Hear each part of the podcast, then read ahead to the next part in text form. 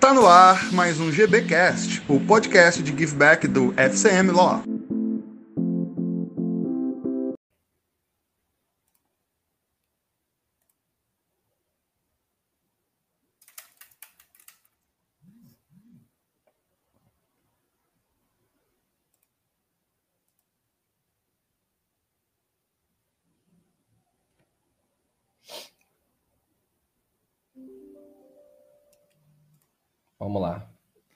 Boa noite, pessoal. Tudo bem? Aqui Fábio Sendão, sócio do Faria Neymar Advogados, FCM Law. Está aqui para mais um papo de mercado.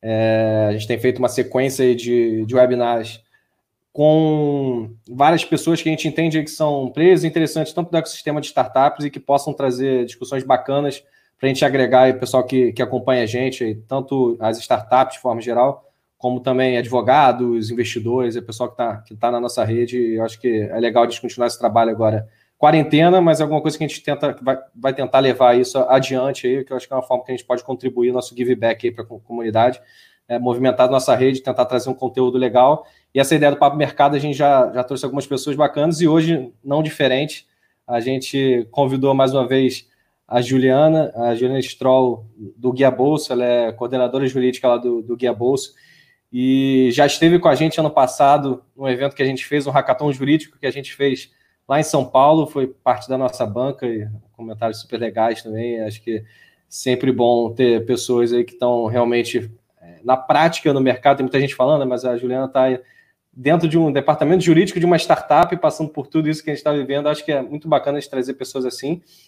E eu queria agradecer pela segunda vez que ela está aceitando o convite nosso para estar tá participando de alguma iniciativa doida que a gente faz. E obrigado, Juliana, mais uma vez por você estar aqui com a gente hoje. É, acho que você vai ter bastante coisa para a gente conversar. Então, já passa a bola para você, se você quiser se apresentar e contar um pouco da, da sua trajetória aí até chegar na Guia Bolsa. Então, como tem sido a experiência também dentro desse departamento jurídico de, um, de uma startup aí que super bacana no mercado, uma das referências que a gente tem no mercado brasileiro. Então, prazer estar aqui com você hoje. Seja bem-vindo ao nosso papo.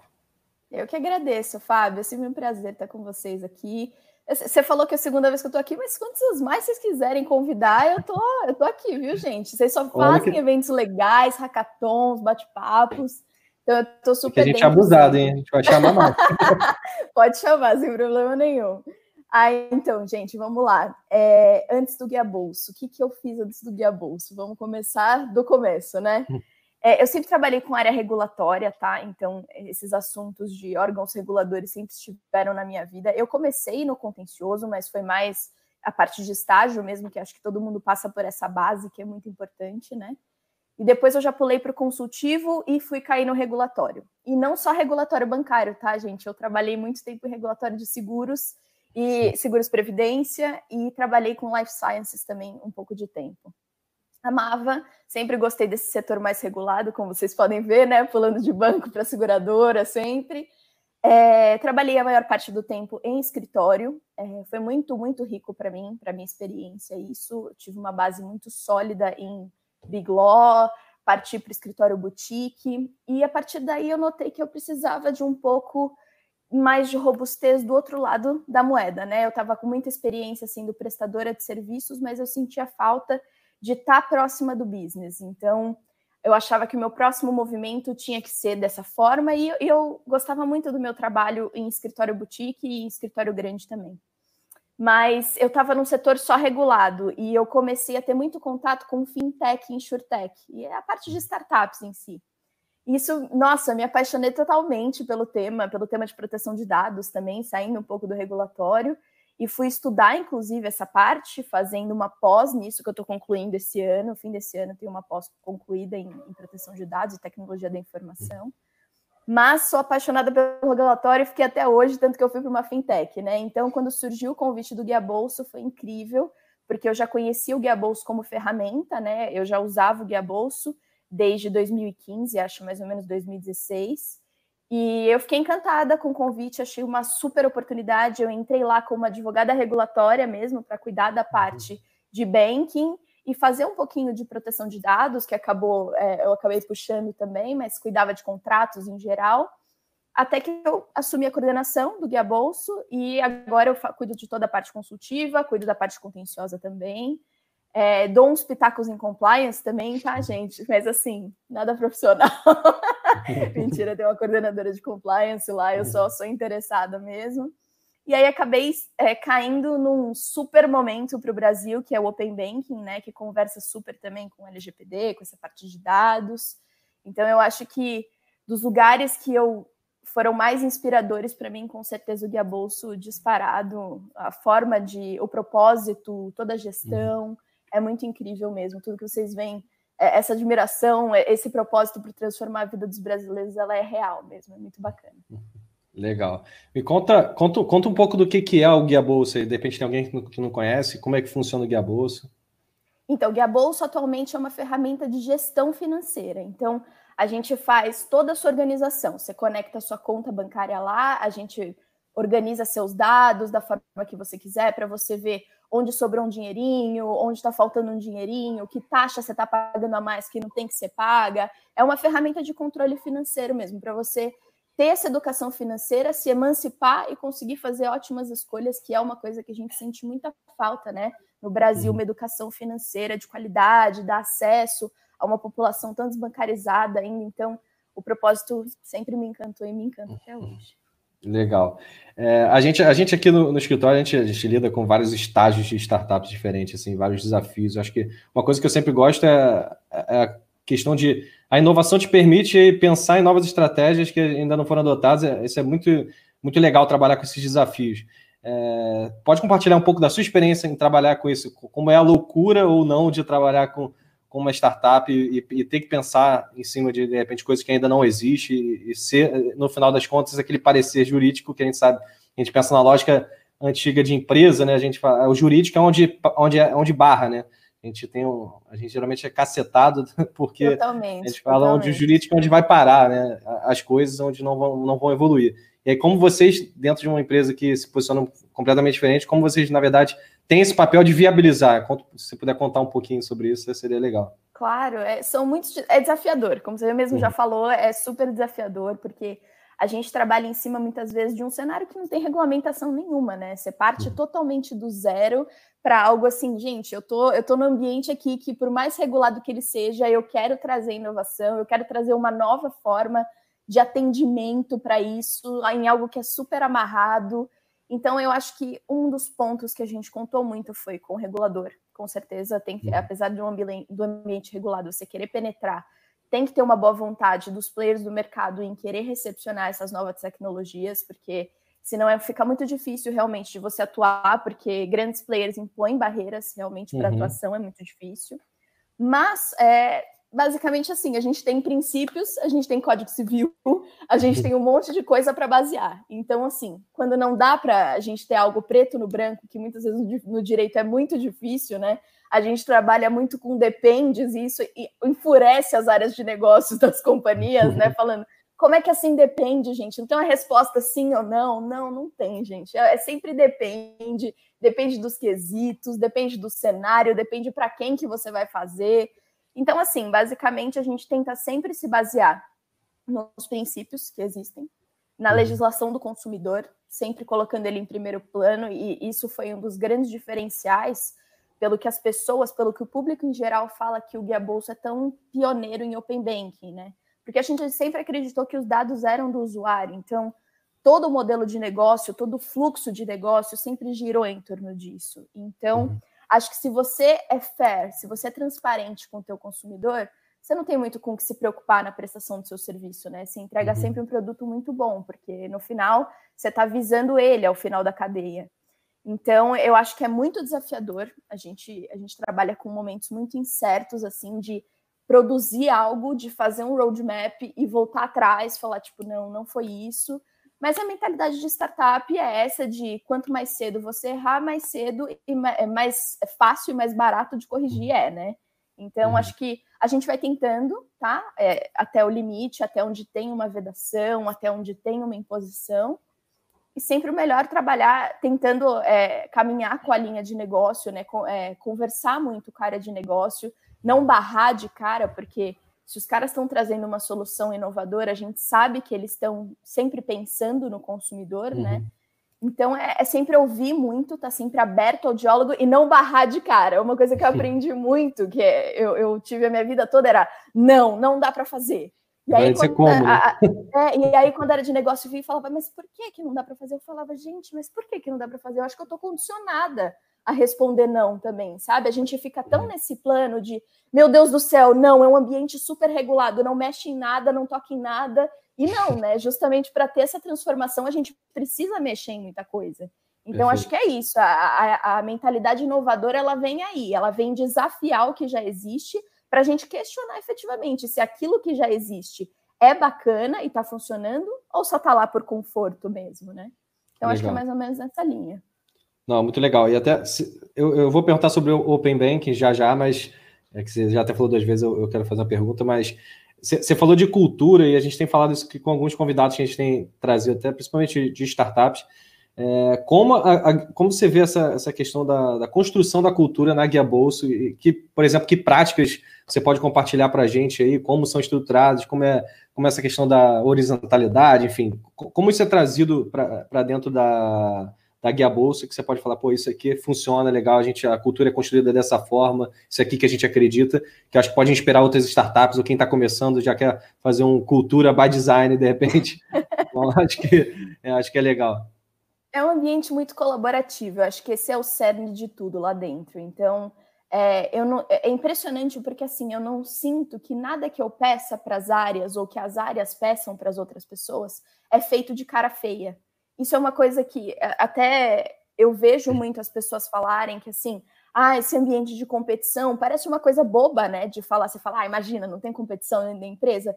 Cara, eu sinto um ambiente muito colaborativo dentro do Guia Bolso, sabe? Uhum. Que as uhum. pessoas estão em uma direção, elas não estão se chocando. Eu acho que esse é um, é um cenário muito forte dentro da cultura de uma startup, e eu vejo muito no Guia Bolso além desse, desse colaborativismo, eu vejo que conversa super é a mentalidade de dono. Assim, é, uhum. é, você trabalha pensando realmente que aquilo é seu, que você vai entregar um produto que, cara, você entregou aquele valor ali para o mercado, sabe? Então eu vejo que as pessoas sentem o impacto que elas estão fazendo é, para o mercado em si, para os consumidores. Uhum. Eu acho que esse impacto motiva muito. E é uma empresa muito jovem, né? Dentro, eu acho que não só de idade das pessoas em si, mas como mentalidade. A inovação, ela traz muito isso, né? Ela uhum. traz uma cabeça aberta, mais arejada. Então, eu sinto que as pessoas estão sempre em busca de se questionar. Isso é uma cultura muito forte do Guia Bolso. Então, cara, você tem essa mentalidade de dono, questionando as coisas, achando que sempre você vai fazer um bem para o que você está fazendo, não interessa a, a, direção que você toma, a confiança que você tem nas pessoas ali dentro é muito forte. Então, acho que isso tudo constrói um ambiente muito saudável para se trabalhar, né? É, uhum. e, e, faz parte da, da, da, maioria da cultura das startups. Então, eu acho que tem um propósito, tem pessoas engajadas para trabalhar com essa mentalidade de dono e essa cabeça aberta para inovação, para, cara, vamos fazer acontecer mesmo é a receita do sucesso, sabe? Trabalhar por um propósito assim. Eu não vejo ninguém que vire lá e fale, nossa, não acredito em nada no produto, mas ah, é um trabalho, vamos assim mesmo. Não é, entendeu? Eu uhum. vejo que é realmente um propósito de vida das pessoas. Vamos ajudar essas pessoas aqui que não têm ideia do que é uma educação financeira. Vamos ajudar, é, vamos ajudá-las a, a colocar esse dinheirinho aqui que elas estão gastando, sei lá, no cheque especial, como foi uma campanha que a gente fez, sabe? Meu, por que, que você está por que, que você tá gastando esses juros aqui do seu cheque especial? É muito mais vantajoso você obter um empréstimo aqui, em vez de usar esse limite, e o uhum. quanto esses juros vão impactar. Acho que essa análise, esses dados funcionam muito, né? Para mostrar para as pessoas o que, que funciona e o que não funciona. Então, acho que Legal. essa mentalidade é muito importante. Legal, bacana. É, eu até te fazer uma pergunta assim, é mais é, teórica, mas a gente já conversou isso aqui com outras pessoas também. Não a pergunta em si, mas o assunto, startup. Você considera que a Guia Bolso é, ainda é uma startup ou uma empresa com estilo startup?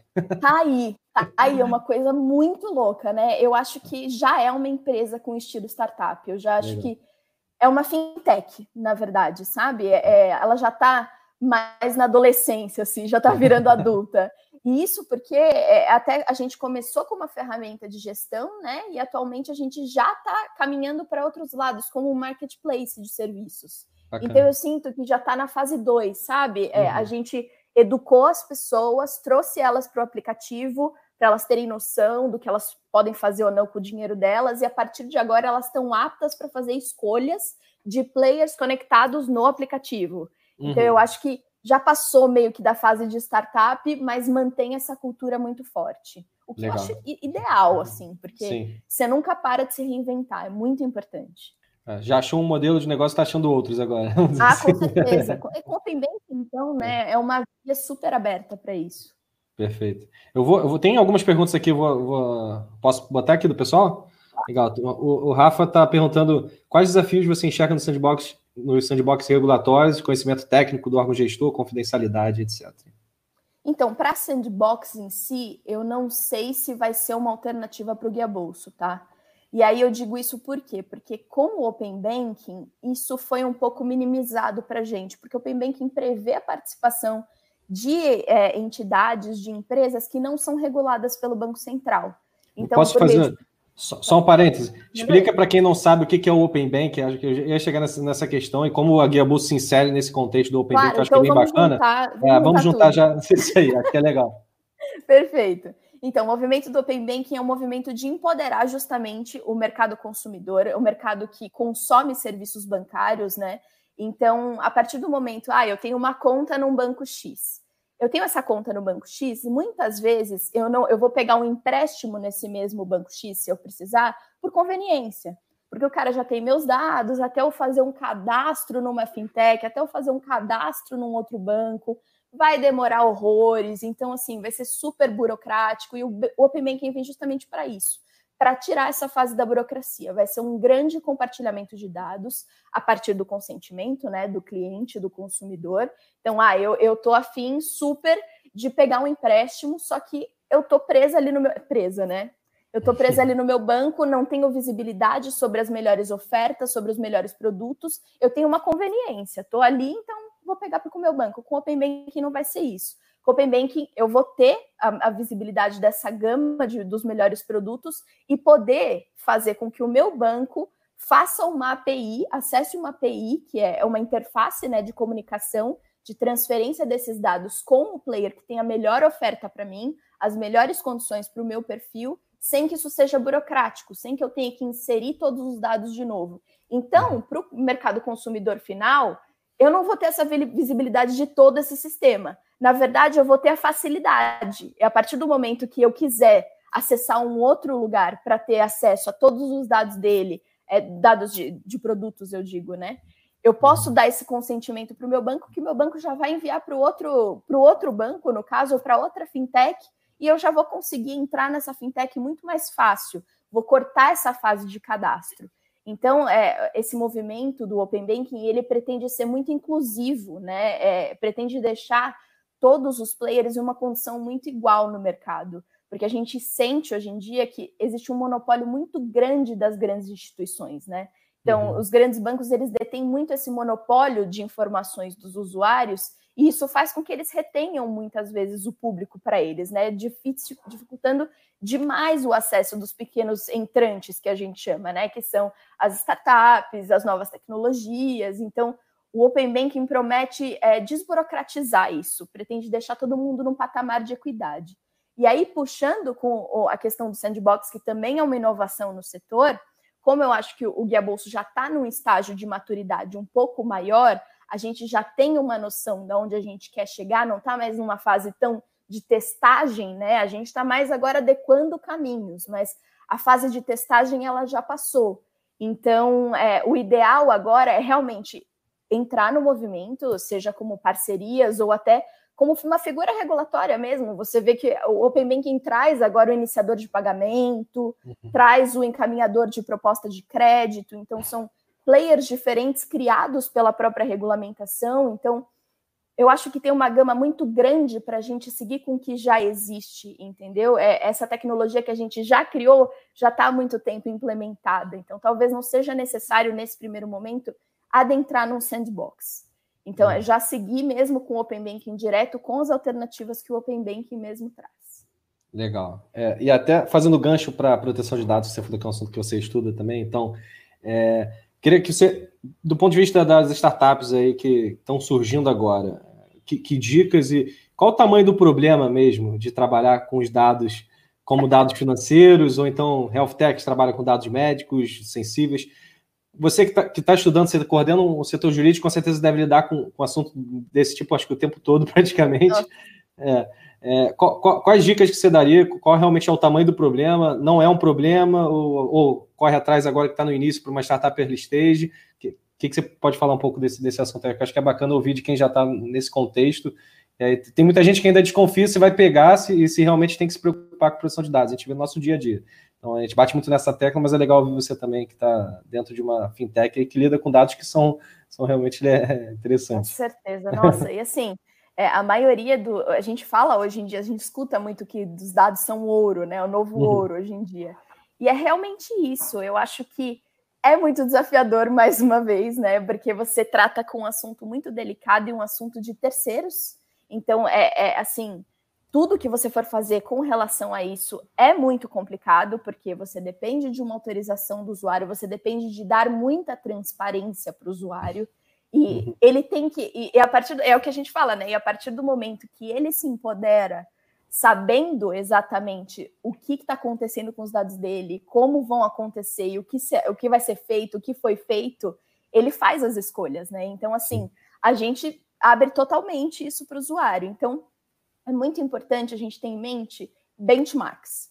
Apesar da, da regulamentação ainda não estar tá madura aqui no Brasil, tanto quanto a gente gostaria, apesar de existirem pessoas que tratam do tema muito sérias aqui dentro, querendo fazer isso acontecer, é, a gente pode traçar um paralelo muito claro com o exterior, que se preocupa demais com esse tema há anos pela GDPR, que é a regulamentação de proteção de dados europeia, tanto pela Consumers Act americana também a gente vê uma proteção né, nessa parte de dados do consumidor, de deixar muito claro para ele o que ele pode ter acesso, o que ele deve ter acesso, o que, que ele pode pedir para uma empresa ou não.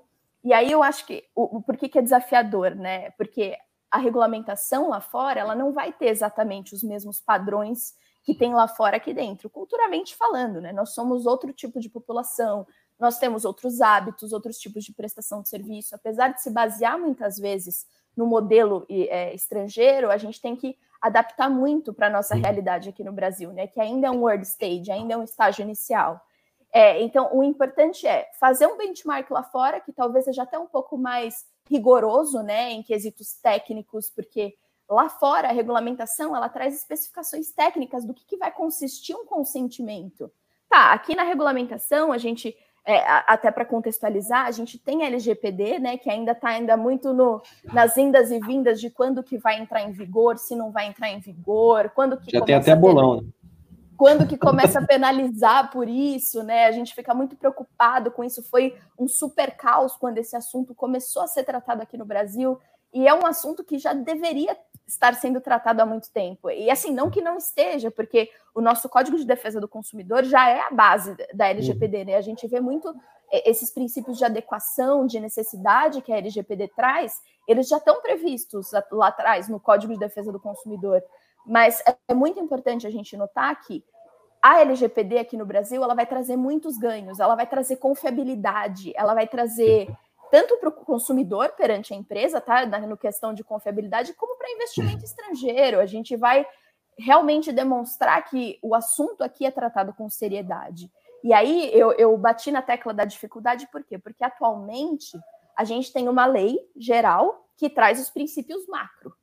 E assim, esses princípios macros, eles levantam muitas questões, muitas dúvidas sobre como e quando fazer, né?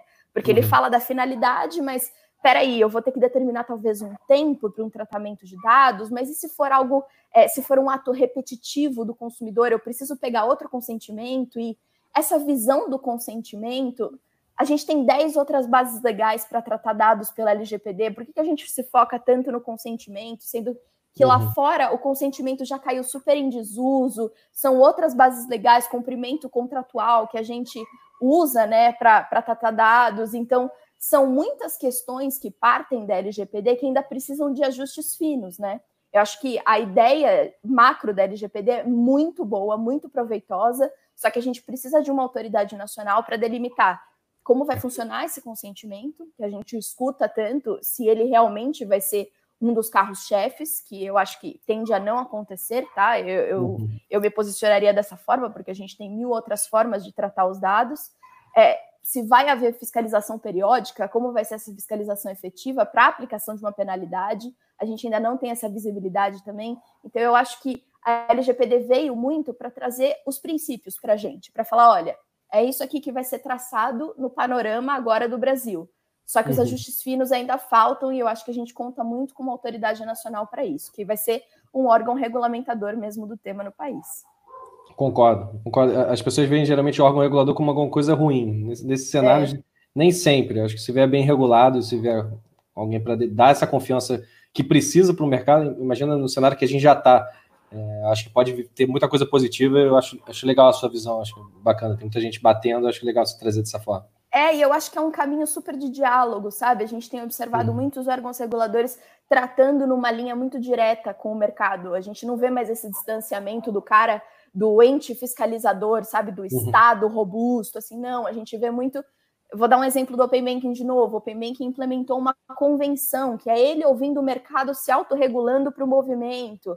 Então, eu acho que os novos movimentos, é, tendo em vista esse ambiente tecnológico, esse ambiente inovador, tendem a conversar de uma forma muito próxima com o mercado. Então, só tem a ganhar, realmente. Não Legal. dá para enxergar isso como um movimento cerceador. Pelo Sim. contrário, ele vai ampliar muito mais a possibilidade do que a gente pode fazer com dados atualmente. Perfeito. Bacana. Tem uma outra pergunta aqui. É... Alguma taxa de adesão para utilizar as orientações do Guia Bolsa? Não, Aplicativo totalmente grátis. Show. Manda ver, pode baixar aí App Store, Google Play, é maravilhoso, eu garanto. Se tiver algum problema, nosso CX é maravilhoso também, pode contar com a gente. Termos de uso tá ok? Fala. Tá ok, tá lá, viu, gente? Pode dar uma lida que eu fiz com muito carinho. O Fábio me ajuda sempre no Visual Law, então pode descer lá, tá tranquilo. Tem, tem uma outra aqui também. Como você acha que o Guia Bolso pode contribuir com seus usuários nesse momento de crise? Eu acho que, nossa, é, é, é o, o, momento para isso, né? Acho que a gente, quando está num momento de pandemia, assim, é, é onde eclode mais a nossa necessidade financeira, né? Então, ter uma ferramenta tão intuitiva quanto o Guia Bolso, porque a gente vê muito é, planilhas de Excel, né? A gente está acostumado a colocar num caderninho de gastos, então é a digitalização, tá, gente? É a, é a automatização desse caderninho de gastos, com implicações ainda que a gente aponta para você o melhor produto ou, o quanto você está gastando. Isso é uma coisa muito interessante de comentar do aplicativo também. Uhum. É, tem uma parte só de análise de dados do aplicativo. Então, a partir do momento que você conecta suas contas, a gente faz uma análise sobre quanto você está gastando de Uber, por exemplo, quanto você está gastando de Rappi, quanto você está gastando de iFood, todos esses é, gastos que a gente tem também em quarentena, seja supermercado, seja aplicativo, é, então é, dá para você definir por categorias no, no Guia Bolso. Então, eu acho que no momento que a gente tem uma crise assim, é quando fica muito, nossa, é urgente para a gente se organizar financeiramente, ainda com auxílio emergencial, com outras formas de remuneração. Então, é, eu acho que o Guia Bolso dá essa visibilidade para as pessoas nesse momento, de ter o controle dos gastos dela, fica muito mais visível para as pessoas. Muito bacana, o Manuel até que mandou aqui, acabei de baixar, o app é lindo. que bom, Manuel, que bom que você gostou. tem, tem outra pergunta do, do Gabriel também. É, algumas instituições financeiras como ING e BBVA estão testando, é, testando zero knowledge proofs em blockchain para anonimização de dados pessoais e financeiros. Esse tipo de solução está no radar? Com certeza, com certeza. E eu acho que é um dos pontos que conversa também com o que eu, que eu pontuei atrás quando falei, falei da LGPD. A anonimização é um ponto completamente fantasma na LGPD. Por mais que ela seja importante de ser pontuada como um princípio macro, é uma das coisas que a gente nem sabe como vai ser aqui no Brasil, né? Como, uhum. O que, que vai ser considerado anonimização? Porque você tirar o nome, muitas vezes, você tirar, é, sei lá, qualquer coisa do usuário de forma a não identificá-lo, não necessariamente não dá para fazer uma engenharia reversa e obter esse dado, né? Perfeito. Então, eu acho que sim, é muito importante a gente entender o que, que vai ser a anonimização aqui para cenários de Brasil e está muito no radar, tá? Legal. É, voltando a uma fala sua, que você chegou a comentar rapidamente a questão da, dos novos entrantes em relação às, vamos dizer assim, as big corps, é, as empresas mais estabelecidas, sem trazer termos aí, mas é, um, um, assunto que é interessante, que eu, eu, gosto sempre de comentar com algumas startups, é a questão da concorrência. Né? Muitas que estão começando, acho que esse cenário de você, de práticas anticoncorrenciais, está muito distante delas. Assim, ah, isso é só quando são grandes brigando com grandes. É, como você vê, como você vê essa questão? A Gabus já, já, já, passou por situações como essa.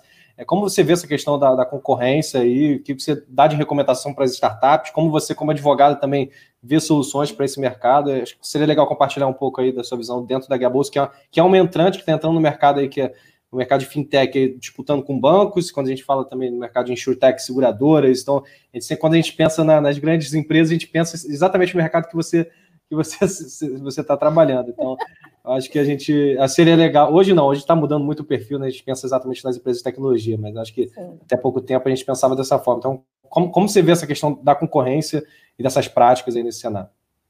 É, eu acho que se eu pudesse resumir a nossa trajetória aqui na conversa seria desafiador, né? Porque eu falei tantas vezes essa palavra já que virou praxe já, mas exatamente isso, gente. Assim, é, a gente teve muitos desafios como entrante nesse mercado mesmo, assim, a gente sentiu muita resistência por parte dos, das grandes instituições, né? Principalmente porque a gente tem é, essa comunicação direta, né, com os bancos, a gente importa esses dados para fazer a gestão financeira mesmo do usuário. Então a gente uhum. sentiu muita resistência em abrir esses dados e até muitos empecilhos. É, a gente viu na experiência mesmo do usuário. Às vezes o, o, a grande instituição ela nem, ela nem bloqueia o acesso direto, mas ela coloca tantos empecilhos na experiência do usuário que fica impossível o usuário usar aquele aplicativo. Uhum. E aí a instituição vai se defender, não, mas eu não bloqueei teu acesso, tá super aí. E é para isso, nesses grandes momentos assim, que a gente tem que ter é, órgãos reguladores muito alinhados com esse propósito, né? Então, até falando como advogada, a gente sempre contou muito com o CAD e Banco Central para resolver essas disputas, essa, esses problemas que a gente enfrentou tanto. Assim, não, não foi uma coisa super fácil, super bem vista no mercado. Nossa, vamos fazer a gestão financeira, vamos apontar uma taxa que está sendo paga indevidamente. É óbvio que não foi confortável, né? A gente uhum. realmente colocou o dedo na ferida para isso e foi uma coisa muito desconfortável para muitas instituições. Então, a gente sempre tem que ter um caminho muito claro com órgãos reguladores para isso, né? Apesar de não ter uma regulamentação, talvez tratando do tema em cima, tem que ter alguém querendo fazer acontecer isso, é, é permitindo, olhando para as novas tecnologias e falando, sim, essa agenda é algo que está no radar, que foi exatamente o que aconteceu com a, a BC Hash, que é a agenda de inovação do Banco Central. O Banco uhum. Central tem um canal direto, é, conversando demais com a gente, chamando para entender mesmo a tecnologia, de como funciona, como vocês se posicionariam no mercado. É, sim, funciona super. A gente confia na segurança do aplicativo mesmo, a gente aponta isso né, para os órgãos reguladores, falando: olha, esse receio aqui é, ele é totalmente é, infundado, não tem absolutamente nenhuma nenhuma justificativa por trás dele. E isso a gente notou até com grande, com, com instituições financeiras mesmo indo para redes sociais falando expressamente não recomendamos o guia bolso por breach de segurança, sendo que essa instituição que tinha tido um breach de segurança e não o guia bolso nunca teve, sabe, assim, um incidente. Então a gente ficou super, cara, isso aqui é, é totalmente tentando barrar uma inovação, tem totalmente tentando barrar algo que traga transparência e foi realmente um desafio, tá? Então, é, é, muito importante ter alguém, ter um órgão regulador muito alinhado com o que a gente está querendo entregar que foi realmente o que aconteceu com o Banco Central, foi o que aconteceu com o CAD, sempre que a gente levou a demanda, é, o CAD muito voltado não só para nós como player particular, né, como entidade particular, mas como coletividade. Se ele está uhum. bloqueando uma nova tecnologia, isso não vai prejudicar só o guia bolso, isso vai prejudicar todos os novos entrantes, né? Então, é, o, o papel do CAD é justamente esse coletivo, ele não vai é, brigar pelo guia bolso, ele vai brigar pelo coletivo, por, por, outros players que tendem a fazer como guia bolso, ou, ou não, fazer uhum. outros tipos de atividades que acessem os dados do usuário.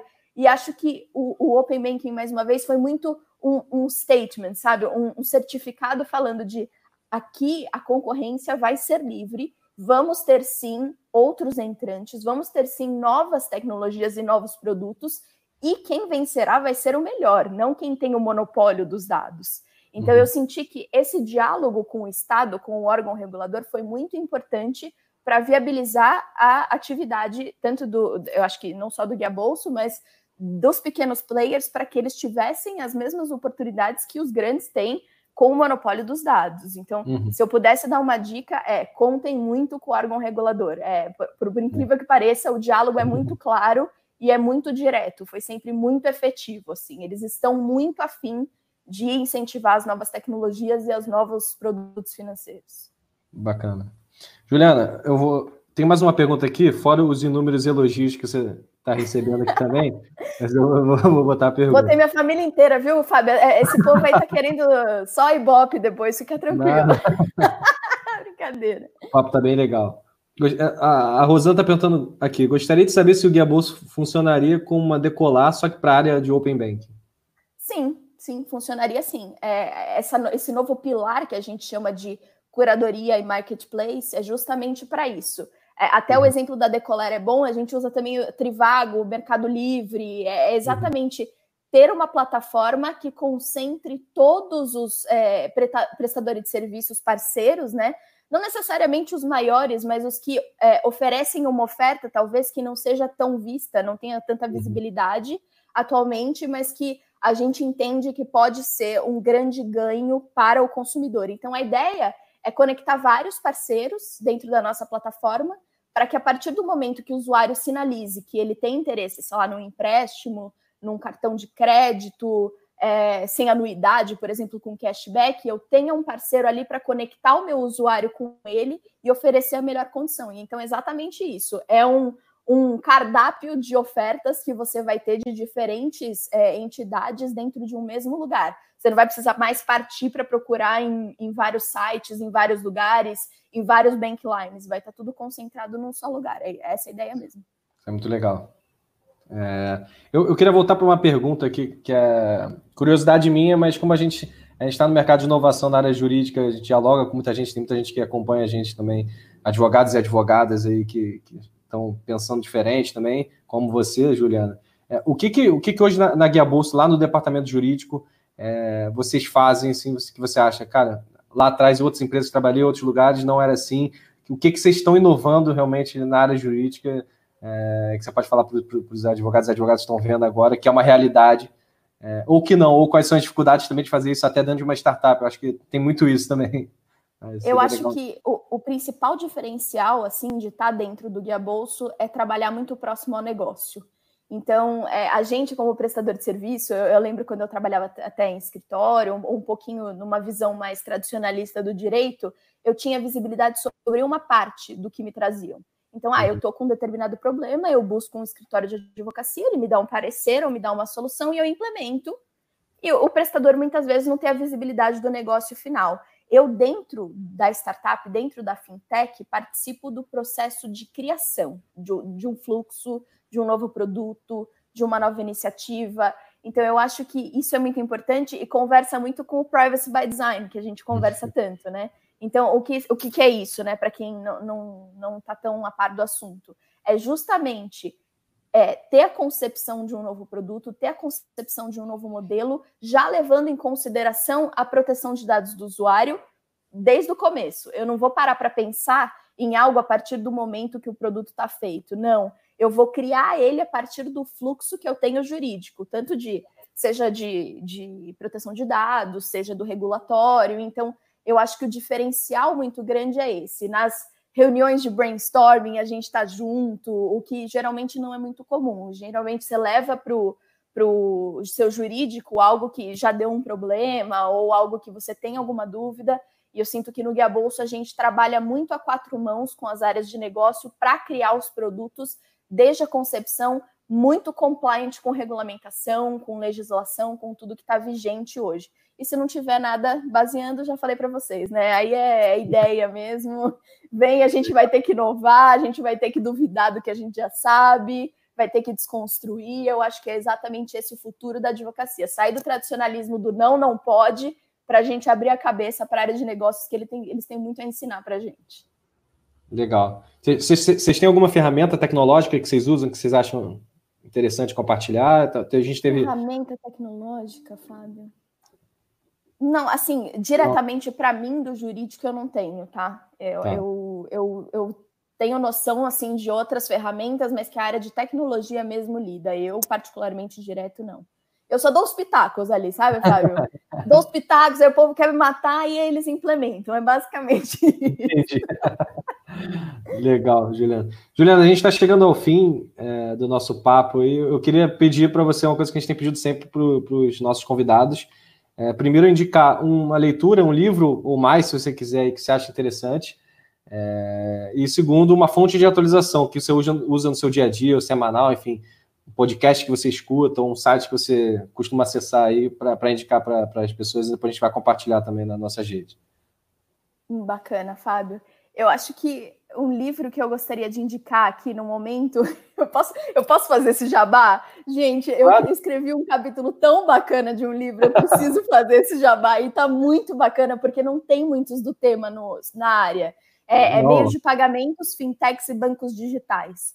É, muitas pessoas boas do mercado é, efetivamente contribuíram com o assunto, tá? Então, é, ele trata muito dessas novas tecnologias para o mercado financeiro mesmo, sobre os desafios da, da disrupção. Pode repetir, Júlia? Fintechs, meios de pagamento e bancos digitais. Ah, legal. Vale muito a pena, tá, gente? Foi organizado Pedro, pelo Pedro Heroles foi uma experiência muito bacana colaborar, assim, foi muito legal mesmo, vale muito a pena, tá? Vou... Então, assim, eu super recomendaria, porque não é um assunto. Estou compartilhando muito... até o, o, link aqui da Amazon, não estou ganhando nada da Amazon, mas também se alguém já quiser entrar e já comprar direto o livro, já, já vai estar aí o link também. Muito bacana.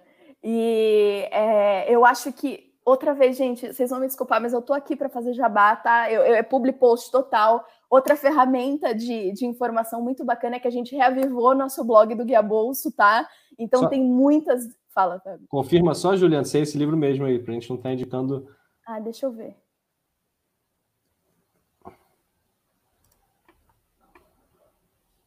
É esse mesmo. Não, então ótimo.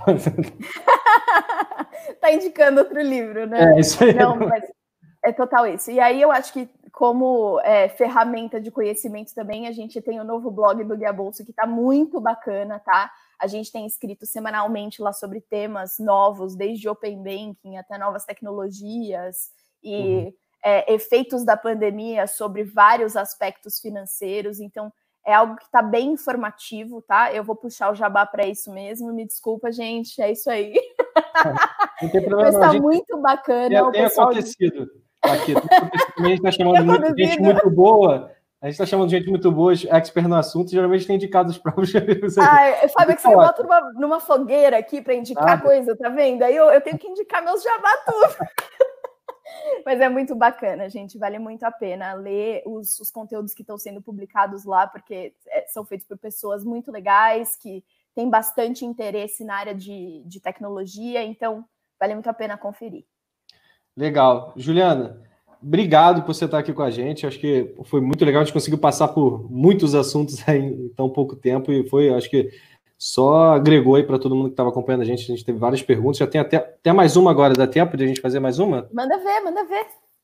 Der tempo. A, a Guia Bolso pensa em seguir uma linha com assistente virtual tipo a Olivia? Olha, Manuel, o céu, o céu é o limite, né? Vocês estão aqui com várias ideias, eu estou até anotando tudo já para levar para o pessoal de negócios lá, que é, é um super brainstorm isso aqui. Mas com certeza, a gente não descarta nenhuma hipótese de nova tecnologia, tá? O que a gente vê que é o futuro realmente um, um assistente virtual, como a Olivia mesmo, uhum. mas ainda não está no roadmap a curto prazo, mas pode ser que esteja no médio e longo prazo, sim. Bacana. Juliana, então é só. Vou passar a palavra para você dar um recado final, se quiser falar alguma coisa aí do nosso bate-papo, mas já agradecendo mais uma vez você compartilhar um pouco do seu conhecimento com a gente aqui, disponibilidade de tempo. Eu sei que a gente que é muito corrido, a gente estava conversando hoje que hoje a gente não. Da forma que a gente está trabalhando hoje, parece que é uma loucura que a gente não para de trabalhar o tempo todo e a gente se. Mas obrigado por você ter disponibilidade do seu tempo aí para estar com a gente. E aí faz o seu recado final aí para a gente encerrar, mas muito obrigado. Eu que agradeço, Fábio, foi ótimo. Essa oportunidade é muito importante de falar de temas tão relevantes né, para a gente atualmente, num contexto tão caótico, e eu acho que pelo momento que a gente está vivendo, essas disrupções, essas quebras de paradigmas, a gente vê que é o futuro, né? E acho que não só para o meio tecnológico, mas para o meio social é muito importante a gente sempre abrir muito a nossa cabeça para tudo que vem. Então, se libertar de todos os padrões antigos que a gente tinha, de tudo que a gente imaginava, a gente vai reconstruir a partir do zero, e eu acho que esse é o futuro, tanto para a tecnologia quanto para tudo que a gente acredita. Então, é isso aí. Sigam nessa linha de disrupção que é sucesso. Nossa, muito bom. Obrigado, Juliana, mais uma vez. É, pessoal, a gente amanhã tem mais um papo de mercado, então acompanha aí, a gente vai divulgar em breve nosso convidado, é, nossa convidada, no caso, mais uma convidada super legal aí, então vocês vão saber né, já já, em breve, vocês vão saber, acompanha a gente nas, nas redes aí, se inscreva no canal para receber as atualizações, a gente está com uma agenda bem bacana aí para frente, várias pessoas aí que vocês vão gostar de ouvir também, como hoje, como a gente estava com a Juliana. Então, mais uma vez, Juliana, obrigado. É, boa noite para todo mundo, boa noite para boa noite para você e até a próxima. Tchau, Obrigada, tchau. gente. Tchau, tchau.